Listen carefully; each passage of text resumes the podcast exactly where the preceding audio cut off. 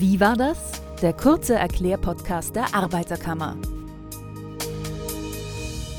Weihnachtszeit ist Geschenkzeit. Viele kaufen jetzt schon die Weihnachtsgeschenke ein, um den Stress in den Tagen vor Heiligabend zu entgehen.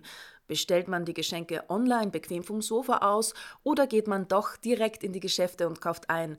In beiden Fällen sollte man einiges beachten. Dazu heute bei mir die beiden Expertinnen Corinna Winkler und Sandra Nowak vom AK Konsumentenschutz. Hallo ihr zwei, danke, dass ihr heute hier seid. Hallo. Hallo, danke für die Einladung. Danke.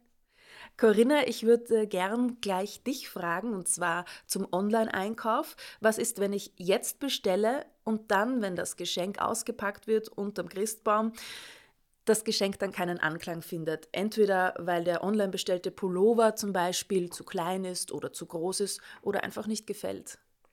Ja, also bei vielen Online-Käufen ähm, kann man vom Vertrag zurücktreten. Dabei muss man aber die Frist beachten. Dies sind 14 Kalendertage ab Erhalt der Ware beim Besteller. Ähm, grundsätzlich diese 14-tägige Frist ähm, gilt halt eben nur, wenn ausreichend über das äh, Rücktrittsrecht äh, belehrt wurde. Erfolgt dies nicht rechtskonform, äh, verlängert sich diese Frist auf ein Jahr und 14 Kalendertage.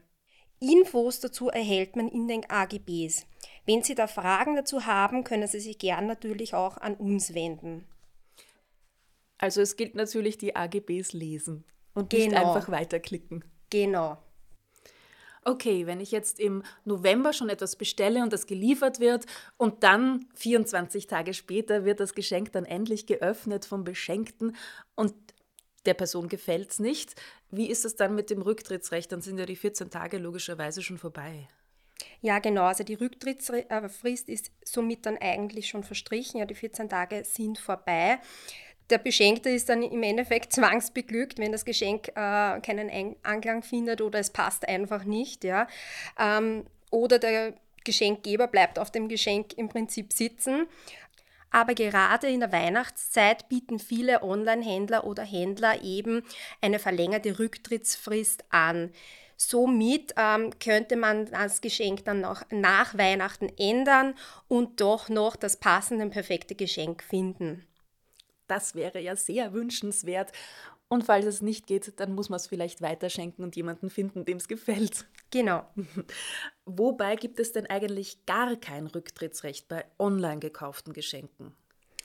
Zum Beispiel bei Maßanfertigungen klassisch ein Anzug, ja, der maßgeschneidert wird, aber was viel häufiger auch als Geschenk verwendet wird, Anfertigungen nach Kundenspezifikationen wie ein Teeheferl mit dem Enkel, äh, was der Oma geschenkt wird. Mhm. Hygieneartikel, aber auch Urlaubsreisen oder auch ganz äh, stark im Rennen Konzertkarten ja.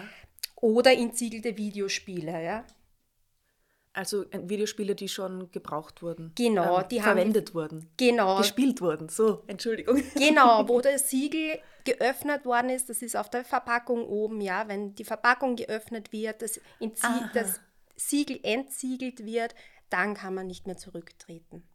Und was passiert, wenn meine Bestellung, meine Online-Bestellung nicht rechtzeitig ankommt? Ich sie also nicht rechtzeitig zu Weihnachten verschenken kann? Ja, das ist natürlich eine unangenehme Situation, äh, vor dem Christbaum stehen und dann kein Geschenk zu haben. Tipp von unserer Seite wäre dann zu schauen, ob das Produkt, das man online bestellt hat, äh, ob man dann eine Rücktritts, äh, also ob man da zurücktreten kann. Kann man dies, ja, dann geht man einfach in den stationären Handel, kauft es vor Ort und erst dann, wenn das äh, online bestellte Produkt geliefert wird, tritt man zurück. So hat man die Garantie, dass man dann doch noch ein Geschenk unter dem Christbaum hat. Könntest du mir noch abschließend zusammenfassen, Corinna, auf was ich genau, auf welche Punkte ich aufpassen soll, auf jeden Fall, wenn ich online shoppe, damit ich eben keine bösen Überraschungen erlebe? Ja, hier gibt es wirklich ein paar Punkte zu beachten. Zum Beispiel das Impressum, ja, hier erfährt man, mit wem man es wirklich zu tun hat, wo die Adresse und der Sitz des Unternehmens ist. Wenn es kein Impressum, äh, wenn kein Impressum angegeben ist, dann Finger weg davon. Ähm, wichtig ist auch, ähm, aber nicht immer aussagekräftig, die Domain, ja, also .at, .de sagt oft nichts über die Herkunft des Unternehmens aus. Es kann auch ein, ein ausländisches Unternehmen sein und eine Domain mit .at haben. Weiters ist zu beachten, dass die Güterzeichen ähm, hier gibt es zum Beispiel das österreichische E-Commerce-Gütezeichen oder Trusted Jobs. Die garantieren halt wirklich ähm, ein seriöses Unternehmen. Wichtig hier dabei ist, weil sich viele Fake-Shops ähm, mit, mit Güterzeichen schmücken, die aber im Endeffekt kein Güterzeichen haben, dass man wirklich auf das Gütezeichen klickt, um zu überprüfen, ähm, ob dieser Zertifikatssiegelbetreiber auch wirklich verlinkt ist. Mhm. Ja.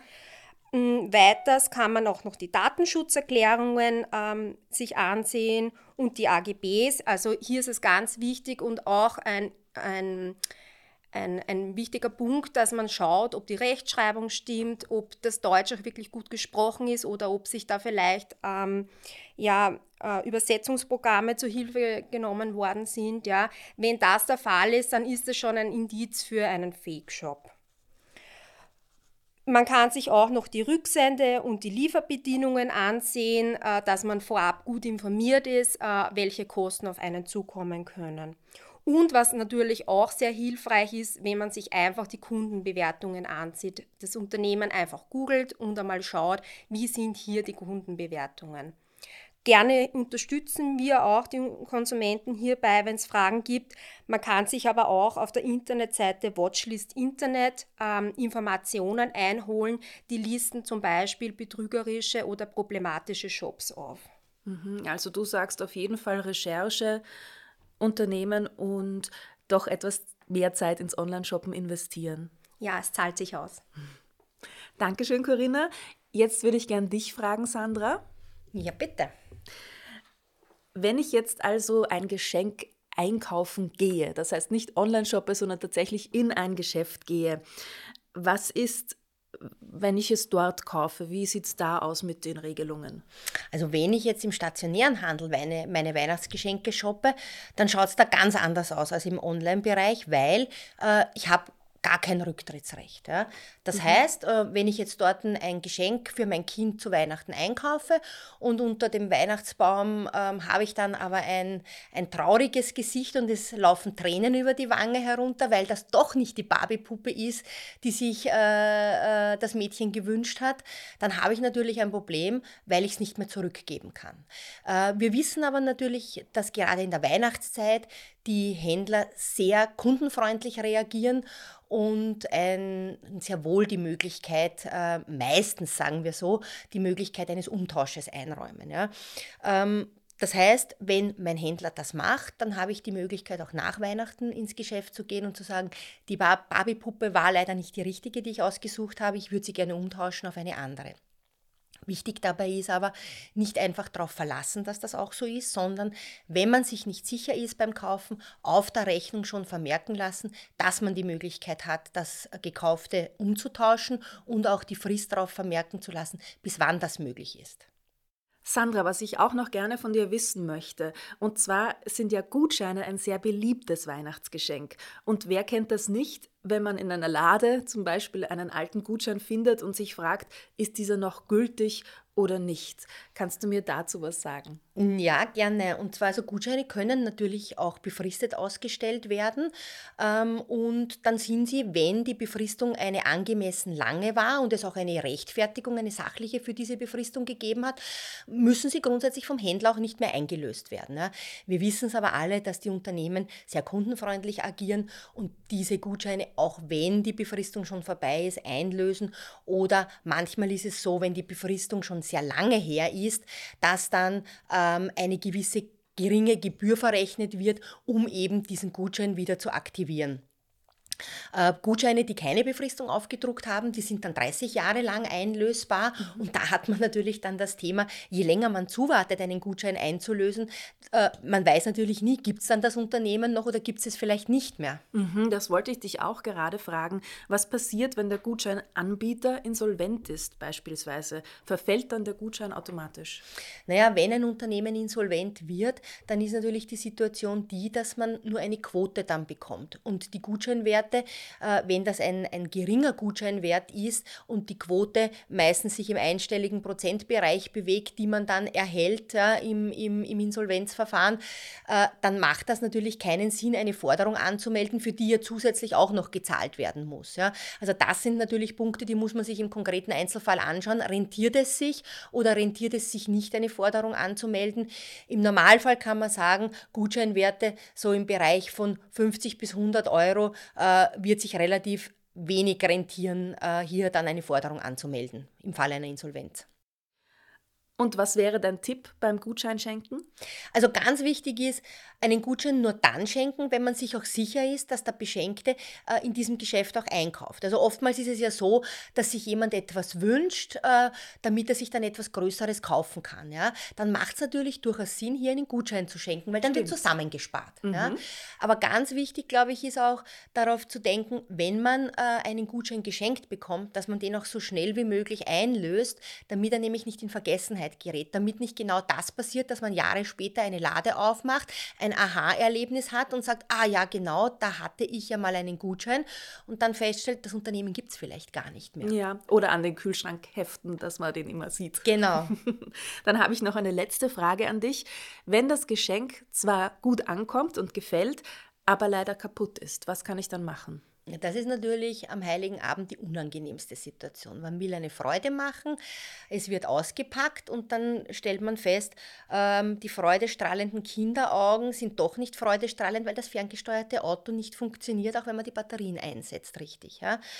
Ähm, da ist es dann so, Natürlich hat man einen Anspruch auf Gewährleistung. Das heißt, der Händler, wo es gekauft wurde, muss diesen Mangel beheben. Sprich, er muss entweder reparieren oder er muss äh, nehmen wir das ferngesteuerte Auto her, muss es austauschen. In letzter Konsequenz funktioniert es am Heiligen Abend natürlich nicht, sondern mhm. dann erst Tage oder Wochen später. Dann sage ich Corinna und Sandra, danke für all die Infos, die ihr heute mitgebracht habt und erklärt habt.